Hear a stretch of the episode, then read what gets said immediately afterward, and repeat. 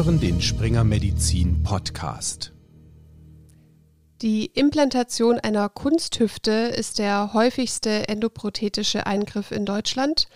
Jedes Jahr werden insgesamt etwa 240.000 solche Operationen vorgenommen, am häufigsten aufgrund einer Arthrose im Hüftgelenk. Gerade hier gibt es jedoch nach wie vor Unsicherheit darüber, ob und wann eine künstliche Hüfte und der damit verbundene Eingriff angemessen sind. Hier soll jetzt eine neue Leitlinie Abhilfe schaffen, und zwar die EKIT-Hüfte. EKIT steht für Evidenz- und konsensbasierte Indikationskriterien zur Hüfttotal-Endoprothese bei Coxarthrose. Und mit diesem Thema hat sich meine Kollegin Elke Oberhofer genauer beschäftigt. Sie ist wie ich Redakteurin beim Springer Medizin Verlag. Natürlich hat sich Elke Expertise dazu geholt von Professor Dr. Klaus-Peter Günther. Er ist Koordinator von eben dieser Leitlinie. Außerdem ist er geschäftsführender Direktor des Universitätszentrums für Orthopädie, Unfall- und plastische Chirurgie am Universitätsklinikum Karl Gustav Karus an der TU Dresden. Und Elke hat mit ihm darüber gesprochen, warum diese neue Leitlinie überfällig war und wie sie helfen kann, zum richtigen Zeitpunkt die richtige Entscheidung zu treffen. Herr Professor Günther, im März dieses Jahres wurde ja auch nicht zuletzt auf Ihre Initiative hin eine S3-Leitlinie publiziert, die sich speziell mit den Indikationskriterien zur Hüft-TEP, also zum Gelenkersatz an der Hüfte, befasst.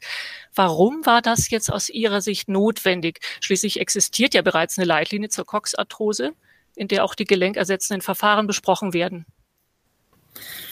Ähm, vielen Dank für die Frage, Frau Oberhofer. In der Leitlinie Coxarthrose wird auf die eigentliche Indikationsstellung nur sehr kursorisch eingegangen und viele internationale Leitlinien erwähnen auch den richtigen Zeitpunkt zur Endoprothese nur mit ein oder zwei Sätzen. Und das ist vielleicht auch einer der Gründe dafür, dass wir international, wie auch in Deutschland, eine sehr große Heterogenität von Versorgungsraten sehen. In Deutschland gibt es Gebiete, in denen doppelt so viele Endoprothesen operiert werden wie in anderen Gebieten. Das gleiche sehen wir in Spanien, in äh, Großbritannien, zwei bis dreifache Unterschiede in den USA, sogar bis zum sechsfachen. Und wir gehen davon aus, dass diese regionalen Unterschiede neben Patientenmerkmalen, neben Arthrosehäufigkeit, neben ökonomischen äh, Unterschieden auch darin eine Ursache haben, dass die Indikationsstellung zu wenig präzise gefasst wird.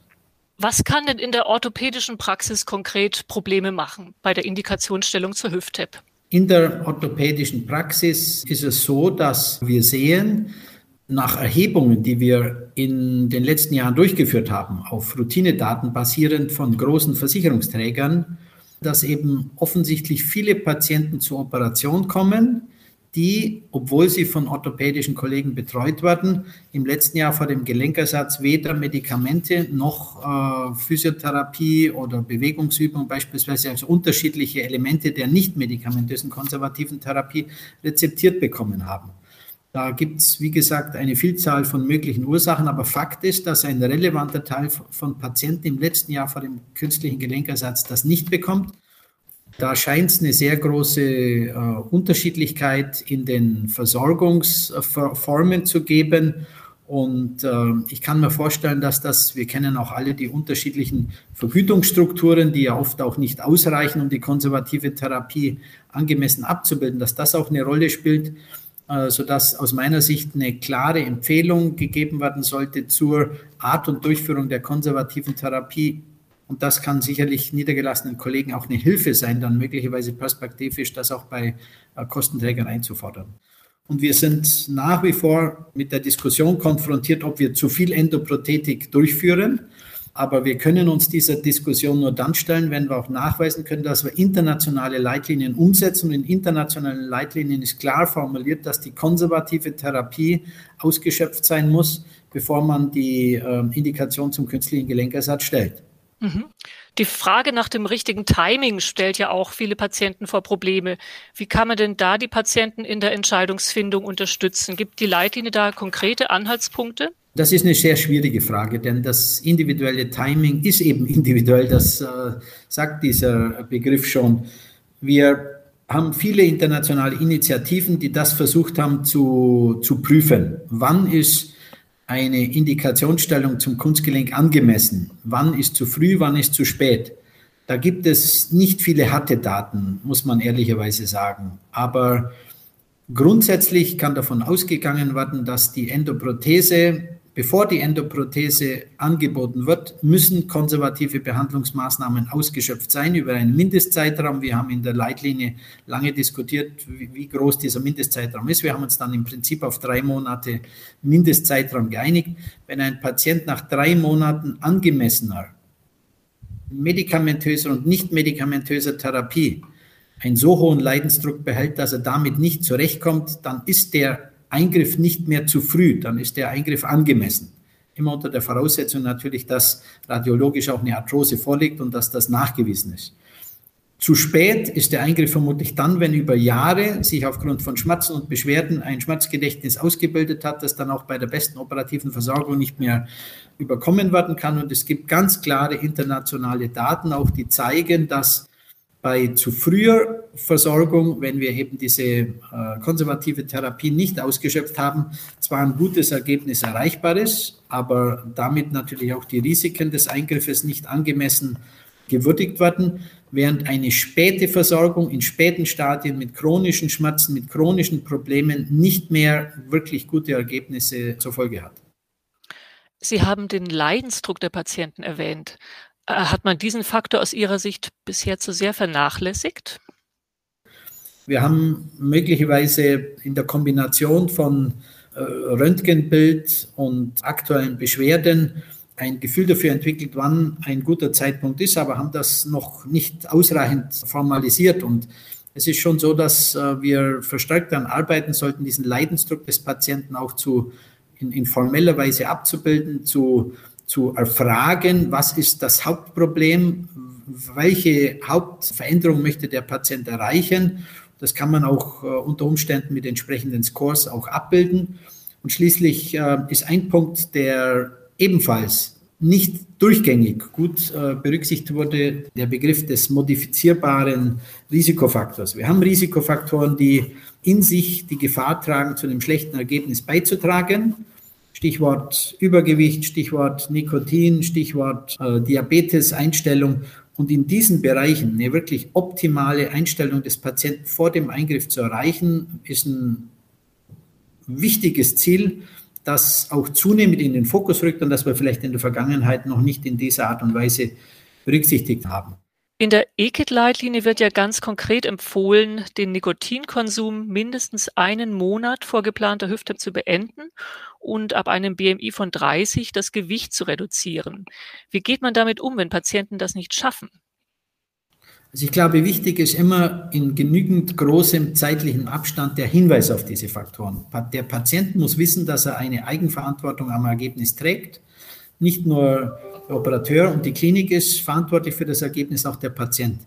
Und wenn er modifizierbare Risikofaktoren mitbringt, da haben Sie das, den Nikotinabusus genannt, da äh, sind es Erkrankungen mit beispielsweise wie der Diabetes mellitus, mit einer höheren Rate an periprothetischen Infektionen, wie auch der Nikotinabusus der Body Mass Index über einem Grenzwert von etwa 30 äh, Kilogramm pro Quadratmeter, eine präoperative Anämie. Das sind Faktoren, die klar erhöhte Risikoprofile bedingen. Und der Operateur wie auch der Patient sollten sich darüber im Klaren sein, dass diese Faktoren großteils modifizierbar sind. Nicht alle, aber großteils.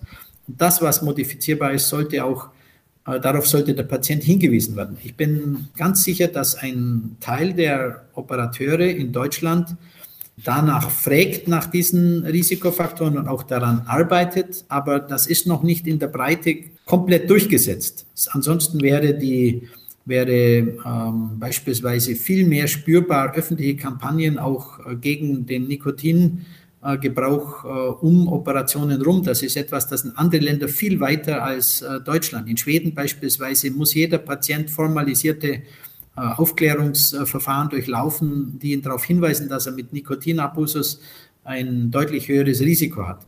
Wir fangen jetzt an, und da bin ich froh auch, dass die Leitlinie nochmal beiträgt dazu, klar zu sagen, man soll beim Diabetes das HbA1c entsprechend gut einstellen. Man soll beim Body Mass Index, der größer als 30 ist, versuchen, das Gewicht zu optimieren. Bin mir sehr wohl darüber bewusst, wie schwierig das manchmal ist, aber zumindest ein Teil der Patienten schafft das. Und äh, man muss die äh, Anämie bestmöglich, wenn man sie präoperativ äh, diagnostiziert, einstellen. Man sollte nach ähm, Gelenkinjektionen, die durchgeführt worden sind, mindestens sechs Wochen warten, weil ansonsten auch das Risiko periprothetischer Infekte erhöht ist. Und ähm, ein kritischer Faktor sind natürlich Persönlichkeitsstörungen oder psychische Erkrankungen, die bestehen. Da kann man oft nicht in kurzer Zeit eine Verbesserung erreichen. Aber auch da ist es wichtig, dass Patient wie auch Operateur sich bewusst sind, dass das ein Risikofaktor ist, der beispielsweise, wenn ein Patient extrem pessimistisch ist, wo es durchaus die Möglichkeit gibt, ihn vor dem Eingriff gemeinsam mit psychosomatisch tätigen Kollegen noch zu betreuen und an diesen Faktoren zu arbeiten. Mhm.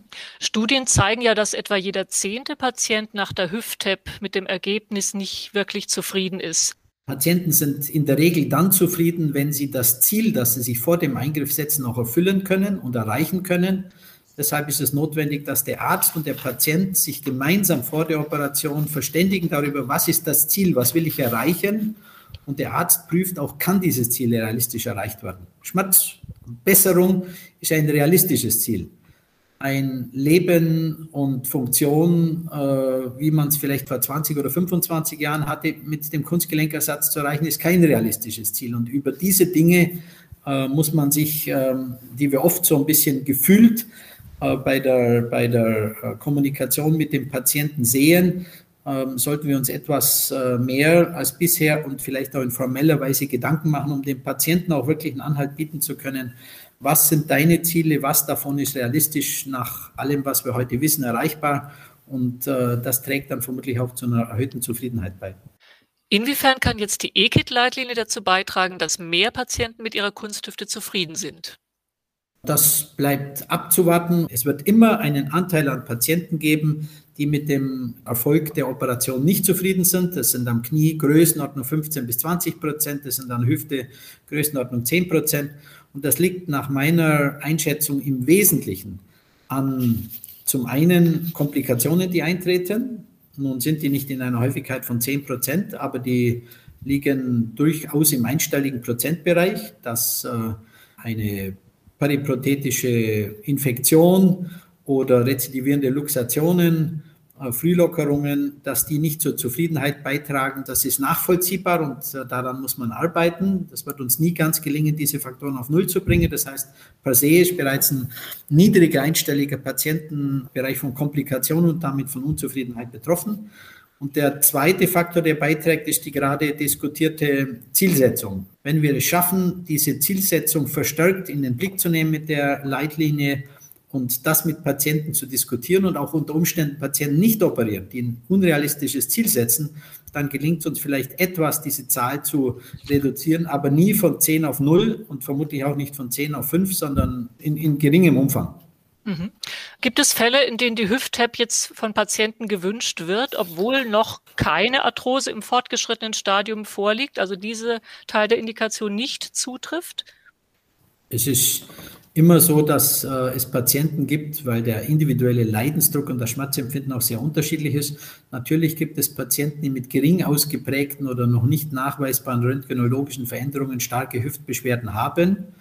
Ähm, da sind wir in einem Graubereich von Hüftdeformitäten, die im jüngeren Lebensalter auftreten, mit 40, 45 Jahren Impingement-Deformitäten oder eine Hüftdysplasie, die noch keine ausgeprägten radiologischen Veränderungen hat, aber bereits kernspintomografisch erhebende Knorpelschädigungen oder Labrumschädigungen nachweist. Da kann es immer wieder sein, dass Patienten äh, das Hüftgelenk einfordern und wir keine gelenkerhaltenden Maßnahmen mehr anbieten können. Und das ist sicherlich auch eine kritische und besonders schwierige Diskussion dann. Zumal wir wissen, dass Patienten, die wenig röntgenologische Arthroseveränderungen zeigen, immer gefährdet sind, ein nicht zufriedenstellendes Ergebnis zu erreichen. Wann muss man klar von dem Hüftgelenkersatz abraten? Also die Leitlinie formuliert klare Kontraindikationen. Dazu gehört die aktive Infektion des Gelenkes oder auch anderer Körperregionen, eine relevante Begleiterkrankung mit erhöhtem Sterberisiko und der Body Mass Index von mehr als 40, also die, das ausgesprochen große äh, Übergewicht, die äh, Adipositas, die extrem groß dann ist, ist ein so klares Risiko, dass durchaus Operateure die Möglichkeit haben sollten, auch dem Patienten zu sagen, du profitierst nicht von einer Versorgung. Herr Professor Günther, ich bedanke mich sehr herzlich für das Gespräch. Danke, dass Sie sich die Zeit genommen haben. Vielen Dank Ihnen, Frau Oberhofer. Die Leitlinie verlinken wir in den Show Notes und auch noch ein paar weitere Lektüre-Tipps finden Sie dort. Die Beiträge sind auf springermedizin.de zu finden. Diese sind für medizinisches Fachpersonal nach Registrierung lesbar. Und ich kann Ihnen auch noch unsere fachmedizinischen Newsletter empfehlen, beispielsweise zur Orthopädie und Unfallchirurgie oder auch einem anderen Fachgebiet. Und darin sammelt unsere Online-Redaktion ausgewählte Beiträge, zum Beispiel auch neue Podcast-Episoden und die erhalten Sie dann per Mail. Ich bin Annika Asfalk und verabschiede mich. Danke für Ihr Interesse.